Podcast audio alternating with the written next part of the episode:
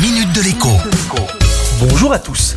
Vous avez peut-être entendu dire que les banques centrales, européennes et américaines, avaient décidé d'augmenter leur taux directeur. Techniquement, ces taux ne sont pas ceux qui sont appliqués aux clients des banques.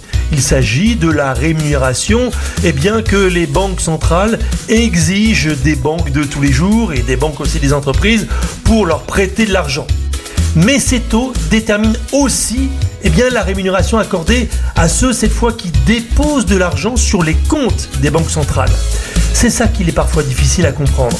Les intérêts que l'on verse d'un côté pour emprunter de l'argent, eh bien ces intérêts servent à rémunérer celui qui a prêté cet argent, qui parfois est la même personne. Je vous l'ai déjà dit et je vous le redirai encore, tant que les choses n'auront pas évolué sensiblement à la matière, en ce moment, celui qui prête de l'argent, par exemple eh bien, en le plaçant sur un livret A, est très mal récompensé pour son effort.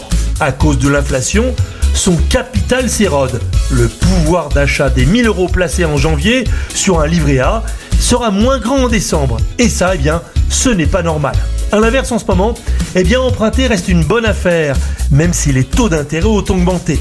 Un crédit qu'on soit à 2,9% n'est pas très cher, et même à 4,5%, il reste encore raisonnable, comparé toujours à l'inflation. Soyons clairs, cette situation pourtant absurde risque de durer encore un bout de temps. L'économie mondiale, tout comme votre budget personnel d'ailleurs, ne supporterait pas demain des taux d'intérêt à 8 ou 10%. En revanche, que les taux continuent à grimper lentement mais sûrement, eh bien c'est plus que probable. Il est ainsi possible que ce soit le seuil psychologique de 5% d'intérêt par an qui servent à la fois d'objectif et d'obstacle à ne pas franchir pour tout le monde. À demain. La minute de l'écho avec Jean-Baptiste Giraud sur radioscoop.com et application mobile Radioscoop.